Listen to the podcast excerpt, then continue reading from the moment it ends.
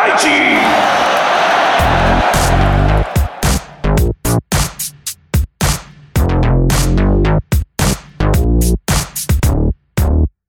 松田大地の松田大地の松田大地の松田大地の。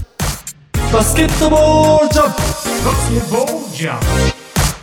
さあ始まりました。松田大地のバスケットボールジャムということで今回もスタートさせていただきます今回はですね2022年12月16日17日に行われました B1 リーグ第12節。川崎ブレイブサンダース対宇都宮ブレックスとの対戦ということで試合結果の考察とですね結果内容を交えてお届けいたしますのでぜひ番組最後まで楽しんでお聴きください。早速結果からお伝えしますとゲーム1はですね97対86で川崎ブレイブサンダースが勝利。ゲーム2はですね70対66で勝利ということでですね12月10日から8日間で5試合ということで秋田のアウェーゲームから始まって5試合をね全て勝利すると5連勝という形で、まあ、素晴らしい結果となりました。はい。ねまあ昨年のね悔しいこう敗戦っていうのがね宇都宮ブレックス戦ではねあったのでもう本当にね頭のこう中にこう鮮明に残っている選手だったりとかファミリーもね多いかと思いますがなんとかねまあレギュラーシーズンですけど2連勝という形でまあリベンジをね果たしてもらえたということではまあ一つねこうなんていうんですかね心に刺さってる釘がね取れたのかなっていうところと、まあ、まだまだねプレーオフの借りっていうのはやっぱりプレーオフでじゃないとね返せないというところもありますし、まあ、比江島選手がね不在ということもありますのでまあねプレーオフに向けてしっかりとね、まあ、この後ね、えーカムバックしてくれたらなというふうに思っております。はいではね試合の方の内容からお伝えしますと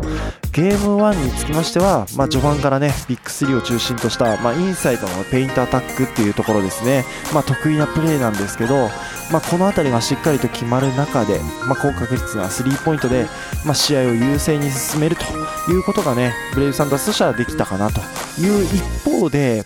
宇都宮ブレックスの方は、まあ、遠藤選手のねスリーポイントっていうところが、まあ、しっかりと入ってきたっていうところで、まあ、反撃をされて、まあ、前半は5点差で終えるとなかなかね主導権を与えられないともらえない展開だったかなというところでありました。後半開始早々からビッグ3でのねラインナップっていうところがまた1クォーター序盤とね同じような形ででやっぱりここでしっかりとね点数が取れたというところで一時期はもう最大17点差のリードをね広げる広げるということで、まあ、川崎優勢にゲームがね進められたんじゃないかなというところでありましたね。うんまあ、対する宇都宮ブレックスは、まあ、本当合流したばかりというねグラント・ジェレット選手ねもともと三河でもねプレーしてた経験がありますけど、まあ、本当にね身長もあってフィジカルもあってで運動能力も高いという選手で、ね、スリーポイントも結構正確にね決めてきたというところで、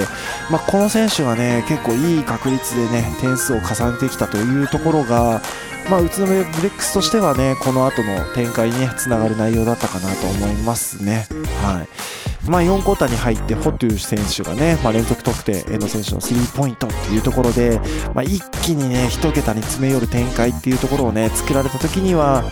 あの轟アリーナの中のねもうブレックスファンが、まあ、やっぱり半分ぐらいですかね、まあ、4100人ぐらいですかね、えーゲーム1の方は入っていた中で、まあ、半分ぐらいがねブレックスファン。ブレックスブースターがね来てた中でやっぱりこう粘り強いね展開を作られてまあ会場ちょっとね重たい空気でしたよね。うん。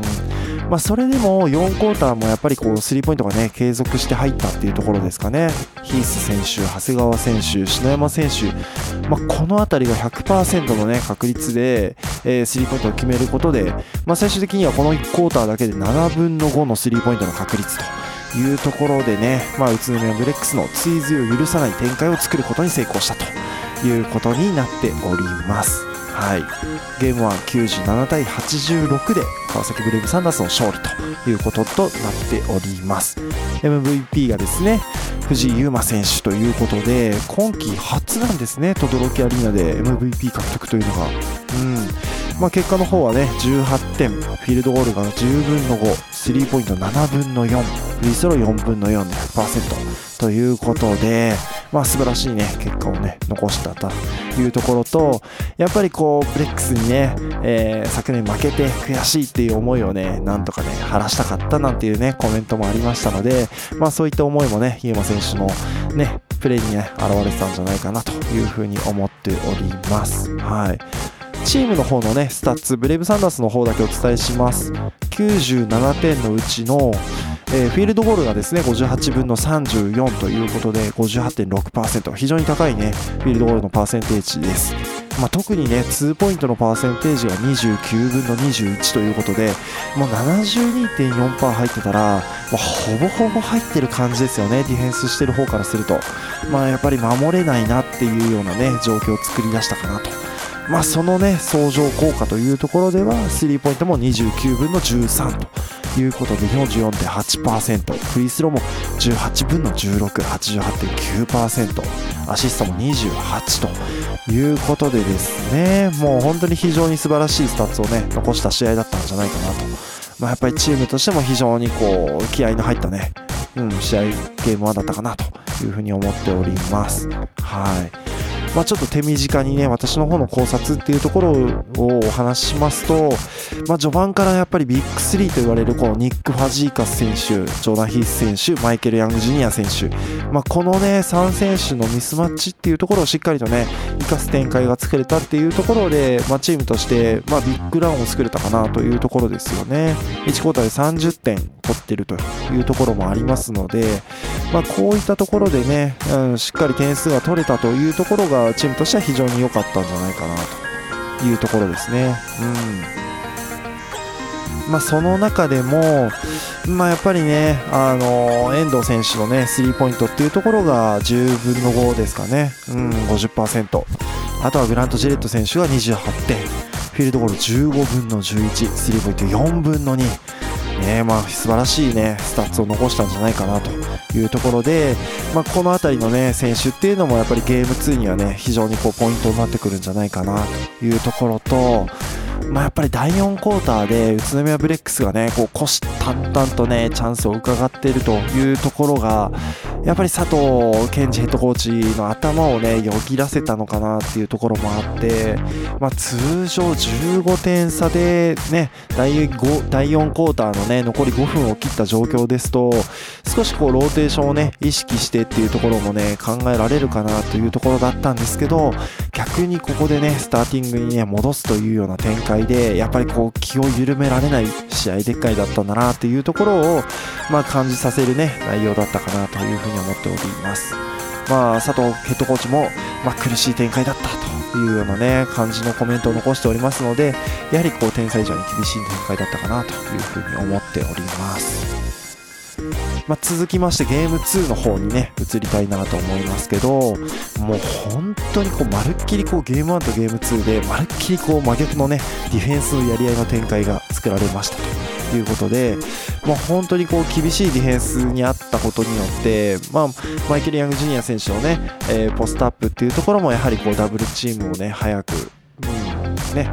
捕まえに来たりとか、まあ、ニック選手のこうペイントエリア、えー、ね、かな、トップオブザキーのエリア、まあ、この辺りのね、えー、ミスマッチっていうところもなかなかね、こう簡単にこうこじ開けられないというかね、やっぱりターンオーバーを誘発するようなね、えー、プレーということで、まあ、完全にこう宇都宮ペースでね、試合の序盤を進められるという展開でしたね。はい。まあ、しかもやはりこう昨日もね非常に良かったグラント・ジェレット選手、渡辺選手、ね渡辺選手ってやっぱりこうね相手が嫌だなって思うことをね淡々とやってくるんですよね。うんからもうチームのねチームメイトは非常にね素晴らしい選手だなって思いますし相手チームからは嫌がられる選手だなっていうようなね印象はね私も持っております。はいまあ、2クォーター終わって川崎22、32ということで宇都宮ブレックスが10点リードで後半を迎えるという形になっております。3クォーターに入ってね、ようやくこう、ちょっとビッグ3が機能し始めたかなということで、まあ、ジョーダン・ヒース選手がね、まあ、中、外でね、得点を重ねるっていうところができたっていうところが良かったですよね。うん。このクォーターね、8点取ってるんですけど、まあ、ショット全て成功ということで、うん、マイケル・ヤング・ジュニア選手のね、スピードを生かしたアタックだったりとか、まあ、ポストアップだったりとか、まあ、こう多彩な、ね、攻撃のバリエーションというのがねヤングジュニア選手の持ち味っていうところもありますので、まあ、この辺りはねしっかりとね披露できたんじゃないかなというところですねでこのクォーターだけで川崎は25-17ということで、まあ、だいぶねここでね追撃できたんじゃないかなというところですよね。はい4クォーターもね、まあ、非常にこう混戦した試合っていうところではうんなかなかこうやきもきする展開ではありましたけど、まあ、このクォーターはもう完全に篠山劇場でしたね。はい、もう篠山劇場でした。うん素晴らしかったなまあ、本当素晴らしいポイントガードですよね。うんまあ、ゲームメイクもね、しっかりとしてアシストをね、増やしながら、まあ、勝負どころのね、値千金のスリーポイント、ね、いや私もコートサイドで見てましたけどやっぱり久々にあんなに会場揺れたなっていうぐらいのねまあすごいこう歓声と言いますかはい。まあね、えー、厳しい試合だったっていうところもあってねまあその中で最後の最終局面でうんまあ相手をねしっかりとこうとどめを刺すようなスリーポイントを決めたというところではまあ篠山選手のねこの4クォーターだけで9得点スリーポイント4分の3というところで、うん、まあやっぱりね2日目はもう5000人近く入ってましたからね。4800ぐらいですかね。うんその中でやっぱり届けアリーナっていうところがまあやっぱりブレイブ・サンダースのね興奮と熱気っていうところにね進められた試合だったんじゃないかなというふうに思っております。はい。まあ本当悔しいね、連敗、まあ、昨シーズンのね、プレーオフではね、したというところもあって、まあここでね、しっかりと宇都宮ブレックスに連勝できたというところでは、まあチームの成長をね、感じさせられる内容だったかなと。うん、やっぱりこう、前半苦しい展開でね、なって、まあ最初、まあ3クォーターでだいぶやっぱりこう、離されてっていうね、うん、やっぱり苦しい展開ってやっぱりそういうのが多かったんで、まあそこをしっかりとね、立て直してきたっていうところでは、チームとしては非常に良かったかなというところですよね。うんただ宇都宮ブレックスとしてはまだまだ比江島選手が不在というところと、まあ、ジェレット選手がね、まあ、非常にいい活躍してて、まあ、この選手がもっともっとアジャストしてくると、まあ、ブレックスとしてもここからね上位進出を目指せるというようなね展開になるんじゃないかなというふうに思っております。はい、ということで MVP はまさかのコール前にスタンドインということで 篠山選手がね、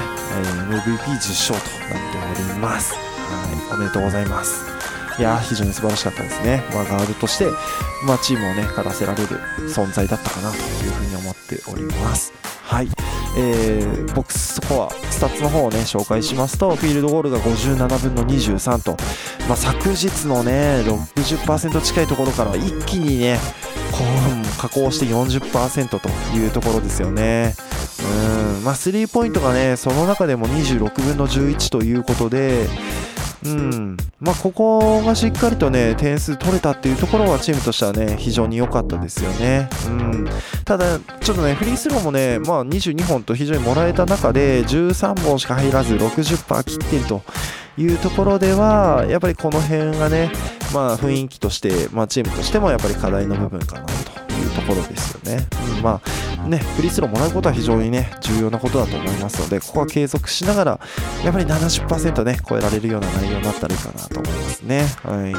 まあ、アシストが19と、やっぱりこう点数がね、伸びないとき、どうしてもこうアシストの数が減ってきますので、まあ、昨シーズンね、平均24というアシストのところをね、目指して、えー、持っていければなというふうに思っております。はい。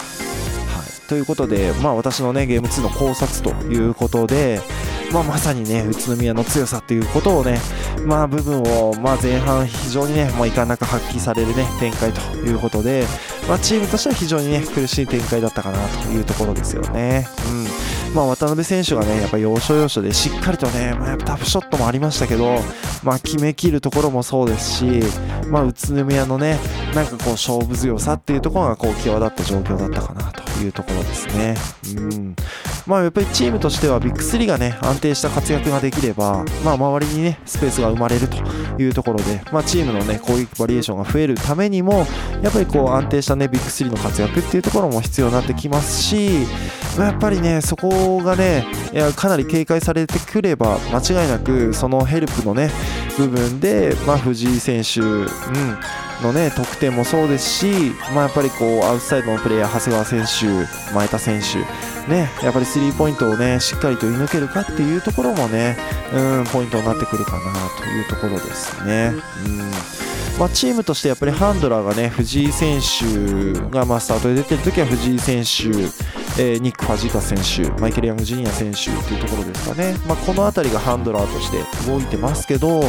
まあ、やっぱり局面局面によっては4人ハンドラーという形ですかね。藤井選手、篠山選手、能見選手っていう、まあ、この辺りが2ガードで、ね、流れを作れる展開っていうのはね、まあ、非常にいい流れができてますので、まあ、この辺もね、えー、もっともっとこう強化していければいいかなというところと、うん。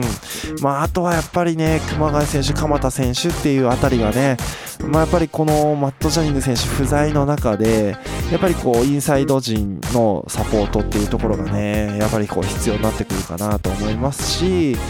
まあ、チームとしてはどうしてもやっぱりゾーンの時間が長いっていうところが、まあ、やっぱり良くも悪くもっていうところだと思うんですよね。まあ、いい点としては、まあ、あのインサイド陣の負担をね多少軽減できるかなっていうところと、まあ、やっぱりリバウンドの部分、うん、あとはブロックの部分、まあ、この辺をね、えー、インサイドのね付近に置いておけるっていうところではゾーンのねメリットかなと思いますし、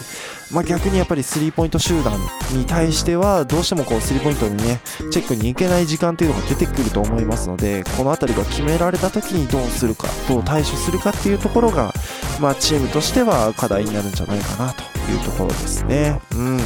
まあ、どちらにしてもやっぱり日本人のね選手の成長なくして後半の勝利ないかというところでは、ね、この後まだまだ試合は続きますが、まあ、中盤戦、後半戦に向けてはやっぱりこう、ね、日本人選手にもっともっと活躍してもらいたいなというふうに思っております。はい。ということでゲーム1ゲーム2を勝利しました。川崎ブレイブサンダースが5連勝ということでですね。うん中地区首位をまあね走っているというような形で、まあ、非常に素晴らしい結果だったんじゃないかなというふうに思っております、まあ、今後もね、えー、ウィークリーゲーム、えー、週末のゲーム、まあ、この辺りをねしっかりとこう、うん、なんかね、できたらいいかなと思ってますので、また ぜひね、この番組をね、聞いていただけたらなというふうなことをね、思い願いまして、まあ、今回は以上とさせていただきます。はい。最後までお聴きいただきましてありがとうございました。バスケットボールコメンテーターの松田大地でし